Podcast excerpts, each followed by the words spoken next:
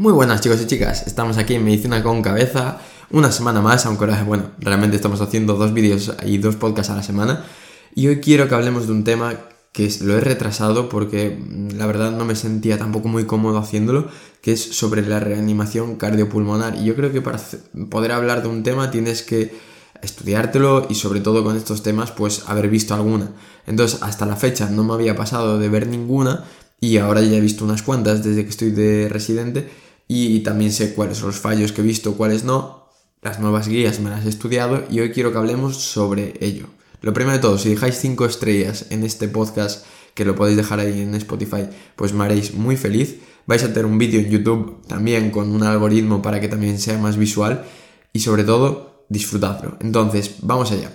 Hay dos tipos de RCP la básica y la avanzada, ¿vale? La básica sobre todo es la que podríamos hacer si estamos en medio de la calle sin ningún tipo de, medio y es la que se espera que todos seamos capaces de hacer. Cualquier persona, sea o no sanitaria, debería saber hacerla porque puede salvar una vida.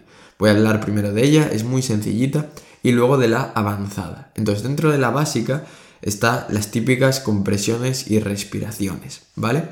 Entonces, lo primero que tenemos que ver si nos encontramos a una persona eh, en la calle tirada es si responde, ¿de acuerdo? Oiga, ¿está usted bien? Si te dice que sí, pues bueno, en principio pues está, está bien, está respirando, eh, su corazón está latiendo. Si, te, si no te responde, tienes que mirar si respira, ¿de acuerdo? Eh, y ya si puedes mirar si sabes si tiene pulso, perfecto. Si no tiene pulso ni respira, ahí ya nos metemos en la RCP. En el caso de que sí que respire y tenga pulso, entonces pues habrá que poner en posición de seguridad, que es de cúbito lateral izquierdo, para evitar que sea tragante o que haga aspiraciones del contenido eh, gástrico, ¿vale? Pero yo me centro sobre todo en paciente que no responde, no respira y no tiene pulso, ¿vale? Eh, entonces, ¿qué tenemos que hacer? Lo que tenemos que hacer es antes de nada, gritar ayuda, ayuda, llamar al 061 o el teléfono de emergencias de, tu sitio donde estés eh, viviendo, ¿de acuerdo? Porque es lo que realmente le acabará salvando la vida. Tú con tu masaje cardíaco y tus respiraciones probablemente no le salves la vida. Vas a mantener a esa persona con cierta posibilidad de seguir con vida, pero tienes que pedir ayuda a emergencias. Y sobre todo necesitas que venga gente porque la RCP cansa y mucho. Y el otro día hicimos un curso de simulación y, jolín, yo estoy entrenando todos los días, estoy en forma y no fui capaz de hacer más de 6 minutos seguidos de RCP, ¿de acuerdo? Entonces, eh, habitualmente puedes tener que estar incluso 20 hasta que llegue una ambulancia, pues es necesario poder turnarte. Nos ponemos, ¿no? ¿Qué tenemos que hacer? Tenemos que hacer masaje cardíaco a un ritmo de 100-120 compresiones por minuto. ¿De acuerdo? Es decir, dos compresiones por cada segundo. Es un ritmo bastante fuerte. ¿Y dónde tenemos que poner las manos? Tenemos que poner las manos habitualmente una encima de la otra, ¿de acuerdo? Con las palmas hacia, hacia abajo, apoyadas más o menos sobre el esternón.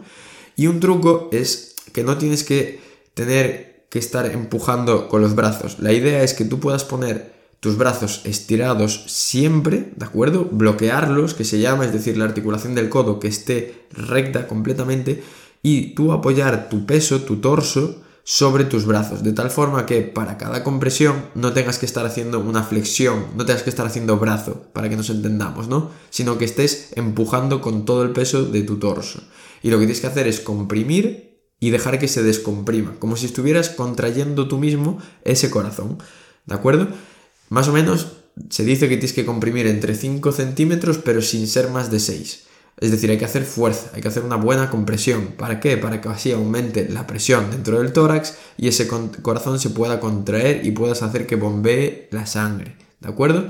Entonces, recordad, manos sobre el esternón, una mano encima de la otra con las palmas abiertas y lo que hacemos es apoyar nuestro peso, estoy aquí haciéndolo eh, en mi habitación, apoyar nuestro peso encima de nuestros brazos como toda una perpendicular, ¿no? Es decir, que todo esté en línea, que nuestras manos, nuestros brazos, nuestro, o sea, nuestro antebrazo, nuestro codo, nuestro brazo y nuestros hombros estén alineados de tal forma de que podamos hacer fuerza con nuestro torso y no solo con nuestros brazos.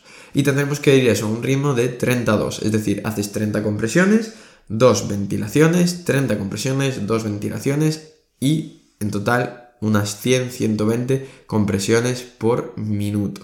Por eso digo que habitualmente nos vamos a cansar.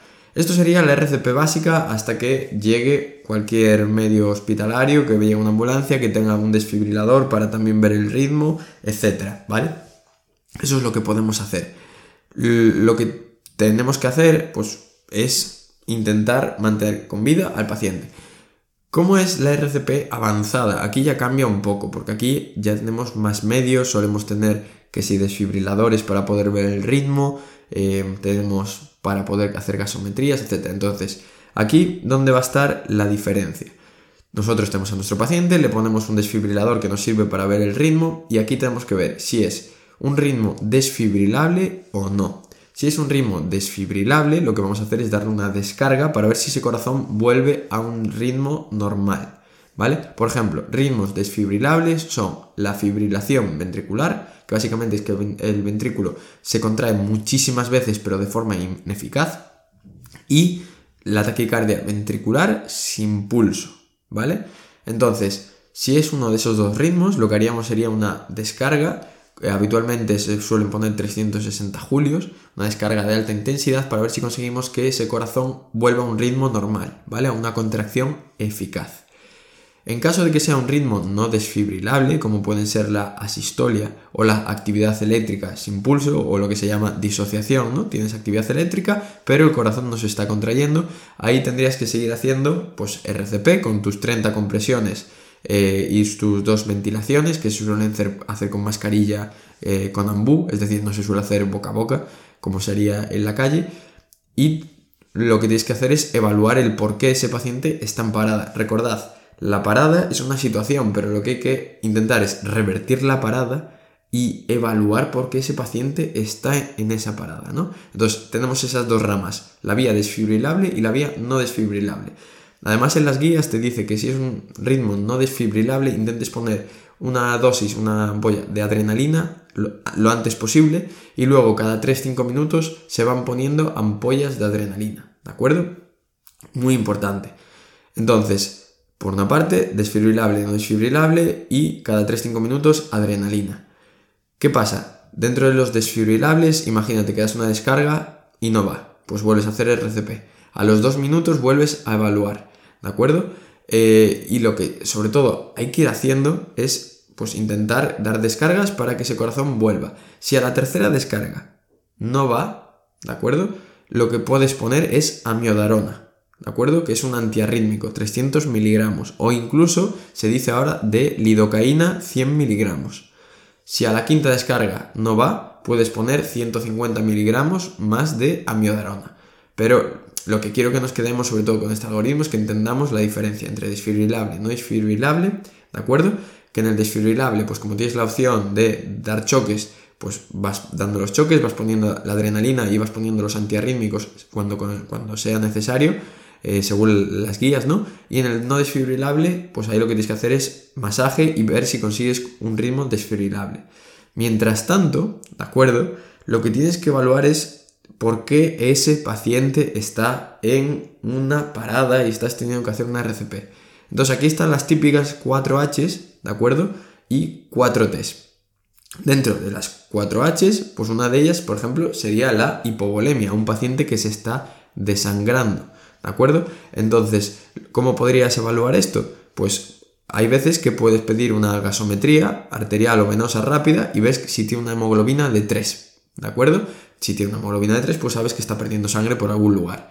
También puedes hacer un ecofast, que es una ecografía de unos puntos concretos del abdomen generalmente, para ver si hay sangrado, si hay líquido. Por ejemplo, si en el eh, receso hepatorrenal ahí tienes líquido, pues por, a, lo mejor tienes una laceración del hígado y está sangrando y por ahí es donde está perdiendo sangre, ¿no? Hay cada, cada H y cada T tiene su forma de evaluarla, ¿no?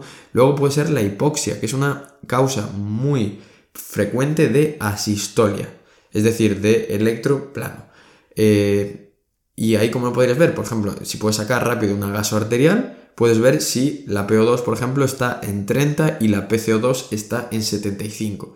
Pues puede ser que sea por eso, por esa eh, hipoxia, ¿de acuerdo? Habría que solucionarla. Luego también tenemos las alteraciones de los iones, sobre todo hipo hipocalemia e hipercalemia, es decir, hipopotasemia e hiperpotasemia. También lo solucionamos con una gasometría en la que vemos los niveles de potasio.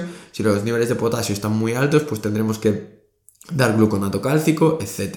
¿Vale? Y luego la hipoterma y la hipertermia. Serían estas las cuatro H's, sobre todo. Y esto es lo que tenemos que pensar en medio del proceso del RCP, por eso es muy importante, que no lo he dicho, que haya una buena organización. No puede ser que pues yo voy a hacer esto, yo voy a hacer esto. No, tiene que haber un líder, ¿de acuerdo? Que habitualmente suele ser la persona de más rango, por ejemplo, yo que soy residente, pues sería mi adjunto, ¿no? Se suele poner en la vía aérea, ¿de acuerdo? Porque además es desde el punto en el que puedes pensar mejor, porque si tú estás haciendo masaje cardíaco vas a estar reventado y no vas a tener energía para pensar. Entonces que se ponga en la vía aérea y te va dando órdenes y va pensando y va descartando las opciones. Luego dentro de las test lo que tendremos sobre todo va a ser el taponamiento cardíaco, que esto suele dar disociación o, eh, eléctrico-mecánica o actividad eléctrica sin pulso, ¿de acuerdo? Y eso se podría ver con un ecocardiograma rápido, se hace en plano subsifoideo y ves realmente si tiene líquido alrededor del corazón o no. Ya está. Si tiene líquido, pues tendrás que quitar ese líquido eh, con drenaje, ¿de acuerdo? Eso sería una de las cosas, el taponamiento. Las trombosis pueden ser infartos que suelen dar eh, las paradas en fibrilación ventricular, ¿de acuerdo? Y los TEPS, que también lo podrías ver con un ecocardiograma, podrías ver que las cavidades derechas pues, están dilatadas, ¿vale? Y sobre todo también luego los tóxicos, ver si a lo mejor un paciente que ha tomado tóxicos, etcétera, pues eso también te pueden dar paradas. 4 Hs y 4 Ts. Yo es lo que quiero que recordemos. Entonces, las paradas, este podcast no es lo mismo que si te lo explican en un curso, ¿de acuerdo? Pero sobre todo, RCP básica, RCP avanzada. RCP básica, mantener al paciente con vida. RCP avanzada, nosotros vamos a intentar salvar ese paciente porque somos los que tenemos los medios. Tienes tu parte de compresiones y ventilaciones, sobre todo ver si es ritmo desfibrilable o no, con lo que hay que hacer en cada uno, ¿no? Desfibrilable, acordaros descargas adrenalina y antiarrítmicos no desfibrilables, adrenalina sobre todo y compresiones. Y luego siempre pensar las 4 Hs, las 4 Ts y ver por qué ese paciente está en esa parada y revertir esa causa. Porque aunque saquemos al paciente de la parada, si está teniendo un infarto y no tratamos el infarto, va a volver a hacer una parada. Si tiene hipoxia y conseguimos que recupere un ritmo normal, va a volver a esa parada. Si tiene el potasio en 13, va a volver a esa parada, ¿no? Entonces, hay que intentar recuperar esa parada, pero sobre todo tratar la causa, origen de esa parada.